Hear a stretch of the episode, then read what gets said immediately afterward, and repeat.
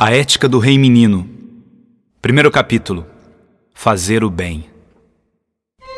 Era uma vez um reino muito, muito distante, que povoava lugares banhados por oceanos longínquos, águas cristalinas, mansas, azul infinito.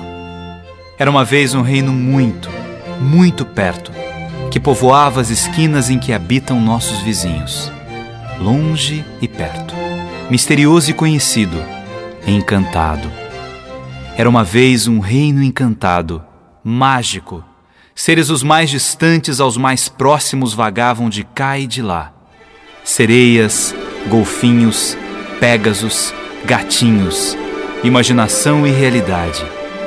Tudo nesse reino encantado era bom. Parece que, no momento da criação, o artista pensou nos mínimos detalhes e todas as coisas foram desenhadas de tal forma que nada poderia dar errado.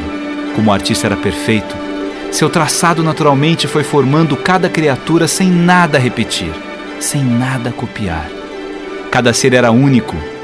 Cores, cheiros, sabores, formas. Alguns voavam, outros nadavam, alguns se aproximavam com mais facilidade, outros se escondiam e demoravam a se revelar manias, pequenas manias. E as diferenças só aumentavam a beleza do reino. Durante muito, muito tempo, as criaturinhas saíam em busca de outras que fossem exatamente iguais a elas. Haveria de existir uma cópia, uma que fosse. Pensavam, comentavam, mas isso foi há muito tempo. Todos sabem hoje que o artista não gostava de criar coisas iguais. Por mais sutil que fosse a diferença, ela tinha de existir. Isso dava mais fascínio ao reino.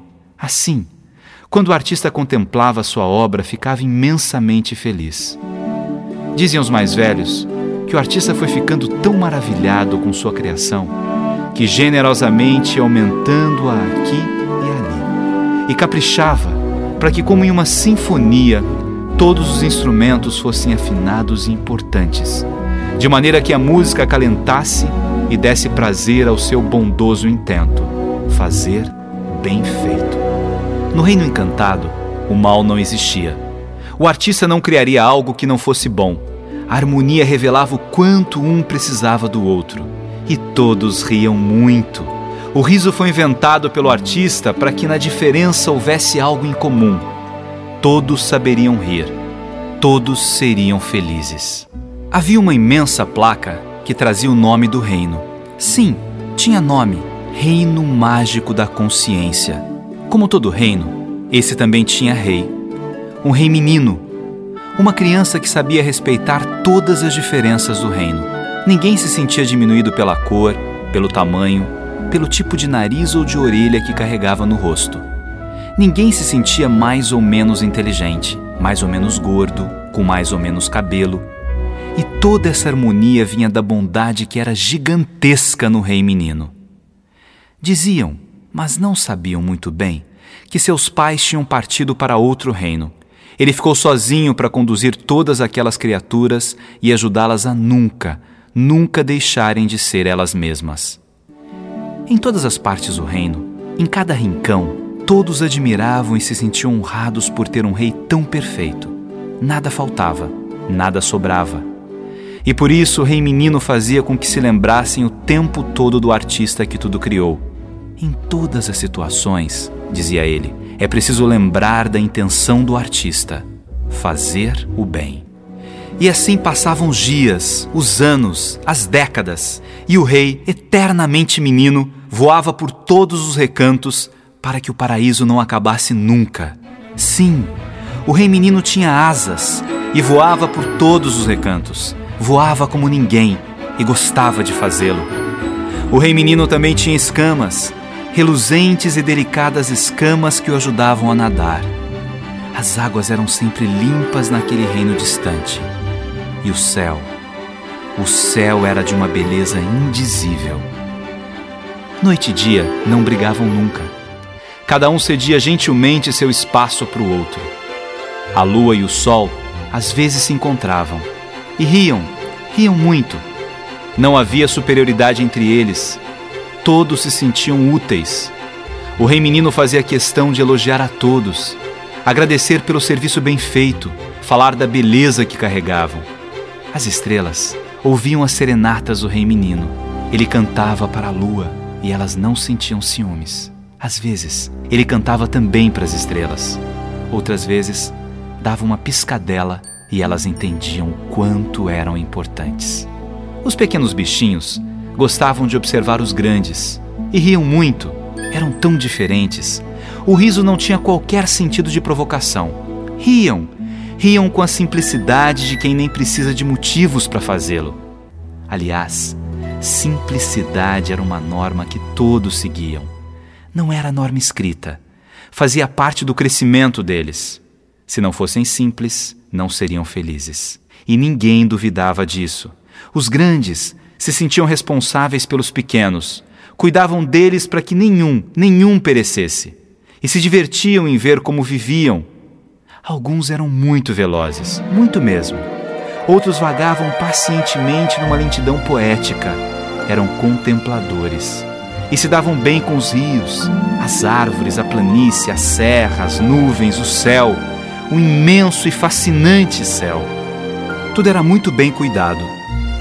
O que fazia do reino mágico da consciência essa perfeição era a generosidade, o sentimento de pertencer.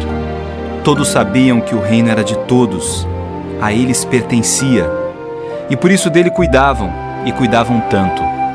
Não havia poluição, nenhum bichinho era morto, nenhum riacho era sujo, a chuva era sempre bem-vinda e quando ia embora, sabia que tinha cumprido sua missão. As nuvens riam quando despejavam suas águas que acariciavam as rochas, molhavam as areias, tocavam com cuidado nas plantas e nas flores. As flores eram lindas e riam dos bichinhos que se aproximavam delas. Deram inclusive a eles o nome de beija-flores. Eles iam do nome e se organizavam sempre para cortejá-las. O rei menino apenas observava e voltava ao seu palácio com tranquilidade por saber que nada perturbava o seu reino. Seu palácio era grande, muito grande, mas também era simples, muito simples. Todas as criaturas eram recebidas pelo rei menino, mas tudo muito organizado. Nenhum pedido era interesseiro. Aliás, isso também não havia no reino. As conversas com o rei menino eram sempre em benefício de todos. Outra coisa importante: o artista, quando criou o reino mágico da consciência, deixou um espaço vazio, apenas um pequeno espaço. Sua intenção, diziam, era fazer com que as criaturas pudessem comparar a beleza do reino em que viviam com um lugar em que nada havia. Era muito difícil chegar a esse lugar. Ficava depois de montanhas altas, escarpadas. Ninguém, ou quase ninguém, ia até lá. Uma das histórias sobre os pais do rei menino que jamais ninguém conseguiu confirmar, dizia justamente que eles ficaram muito tempo contemplando esse lugar e por isso acabaram indo embora do reino mágico da consciência. Aliás, havia quem dissesse que os pais do rei menino nunca existiram. Ele já fora criado assim pelo artista e assim continuaria por todos sempre. Ele, o rei menino, não falava nada sobre isso. Só falava de coisas boas, leves, era como uma música cujo som se fazia ouvir por todo o reino e era sempre compreendida. A música era o que havia de mais nobre em todo o reino. Os sons que saíam dos instrumentos é que deram uma parte do nome do reino: mágico. Música é magia. E certa vez, o rei menino disse que aquela era a melhor forma de se livrar de algum perigo que pudesse acontecer. Se algum dia alguma criatura estivesse em apuros, a música poderia ser um alívio, uma nova esperança. Por enquanto, não havia relatos de ninguém que se tivesse deixado levar totalmente pelo sofrimento. Sofrimento era coisa que não conheciam. Eram felizes, plenamente felizes. O reino era muito grande e não havia rotina porque as criaturas eram tantas e de jeitos e tamanhos tão diferentes que a cada dia os encontros revelavam tremendas novidades. E quando viam as mesmas coisas, viam-nas com olhos diferentes. A noite era sempre noite e era sempre diferente. O céu, povoado pelas criaturas que tinham asas, era sempre o mesmo e sempre novo. e isso criava e recriava o amor pelo lugar em que viviam. E de repente surgia de algum lugar o Rei Menino. Contam os mais velhos que o Rei Menino estava presente em todos os lugares do seu reino. Mas essa é uma outra história. Lembram do lugar que não tinha nada? Aquele que não sabiam muito bem porque tinha sido criado? Alguns diziam que era para que conseguissem comparar. Isso é necessário, comentavam. Outros inventavam histórias. O lugar que não tinha nada era o único temor das criaturas do reino. As histórias de que os pais do rei menino saíram por ele aumentavam as lendas sobre o tal lugar. Por quê? perguntavam alguns. Por que o artista que criou tudo tão perfeito não preencheu também esse lugar? Porque ele existe, o nada, o pântano. Ah, esse era o nome que davam a esse pedaço do reino, a esse nada, pântano. O rei menino conhecia o pântano. Não falava muito dele. Apenas vez ou outra sugeria que as criaturas não fossem para aquele lado do reino. Lá, não havia nada para ser visto, contemplado ou conhecido. Porém, não era um local proibido, porque nada era proibido no reino. Não precisava de proibição, porque tudo era bom, tudo era perfeito. Nos montes escarpados havia uma flor, uma linda flor. Ela desafiava os mais destemidos alpinistas. Muitas criaturinhas gostavam de escalar esses montes e se encantavam com a vista e se rasgavam em elogios a Margarida. Como todos, ela era plenamente feliz. Tinha um horizonte magnífico para ser contemplado e a companhia, hora do sol, hora da lua, deixava sempre radiante. Era soberana Diziam que de quando em vez, o rei menino cantarolava algumas musiquetas para ela. E devia ser verdade, pois ele gostava muito das flores. Eram como joias preciosas que adornavam seu reino. A Margarida era ainda muito jovem quando resolveu visitar o pântano. Não se sabe de onde veio esse desejo.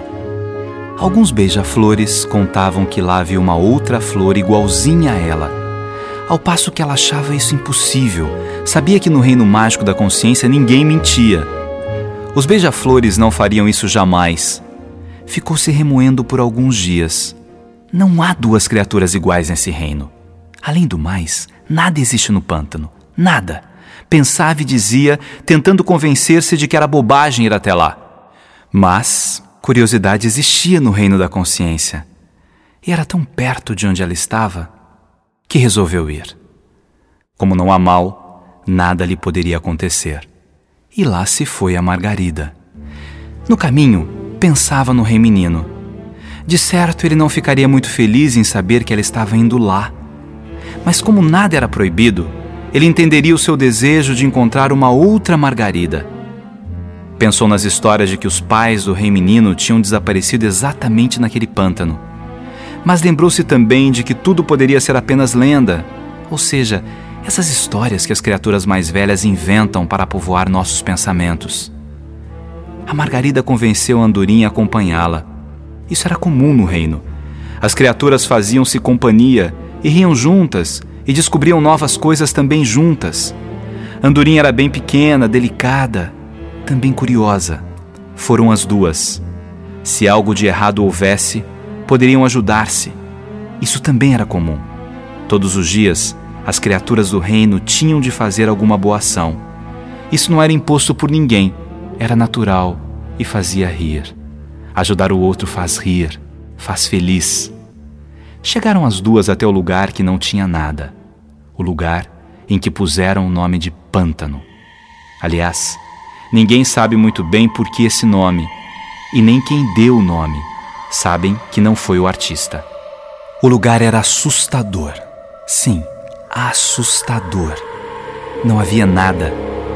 E como tudo no reino era lindo e perfeito, aquela era uma sensação que nem a Margarida nem a Andorinha jamais tinham experimentado. Eram curiosas, as duas, e ficaram tempos e tempos olhando o que não existia. Olhavam e se entreolhavam, comparavam Andorinha era linda e a Margarida sabia disso. A Margarida era linda e Andorinha também sabia. Isso tranquilizava ambas quando paravam de olhar para o pântano e se olhavam. O pântano não existia. Ou melhor, era o nome dado a um lugar em que o nada existia, ou alguma coisa parecida que nenhuma nem outra sabiam muito bem explicar. Queriam ir embora, queriam ficar. Começou uma certa confusão que também era um sentimento até então desconhecido para elas. Ir ou ficar? Ficar dava medo, ir dava tranquilidade. A andorinha queria ir embora, voltar. Poderia ir voando, levando consigo a Margarida. A Margarida queria ficar. Queria ir um pouco além. Queria entrar no pântano. Será que haveria alguma coisa lá? Se houvesse, talvez descobrisse algo que ninguém saberia no reino. Talvez pudesse contar ao rei menino e assim se tornar mais interessante para ele do que todos os outros. Talvez assim se transformasse uma rainha. E todos esses pensamentos, pela primeira vez, povoaram a cabeça ainda jovem da Margarida. Pela primeira vez porque nunca no reino havia disputa. O rei menino gostava de todos de igual maneira. Não havia privilégios. E quanto aos mistérios, todos tinham conhecimento das coisas que precisavam ter. E isso os fazia muito felizes. Por que mais? Uma luz, distante e perto, assistia a todo aquele conflito da jovem Margarida. Via tudo e não era vista. Andorinha tentava convencê-la de que já tinham ido longe demais. Era melhor voltar. A Margarida queria só mais um pouco. Era preciso entrar no lugar que não existia. Pântano. Por quê?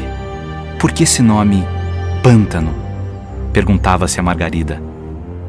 Curiosidade é uma coisa boa, dizia Andorinha, mas não precisa exagerar, concluía. O exagero não existia no reino mágico da consciência.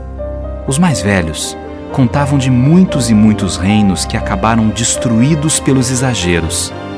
Nem a falta, nem o excesso. O bom estava no equilíbrio. Andorinha lembrava Margarida de tantos e tantos cantos e recantos que podiam ser visitados e conhecidos. Tudo tão lindo. Por que conhecer o que não existia?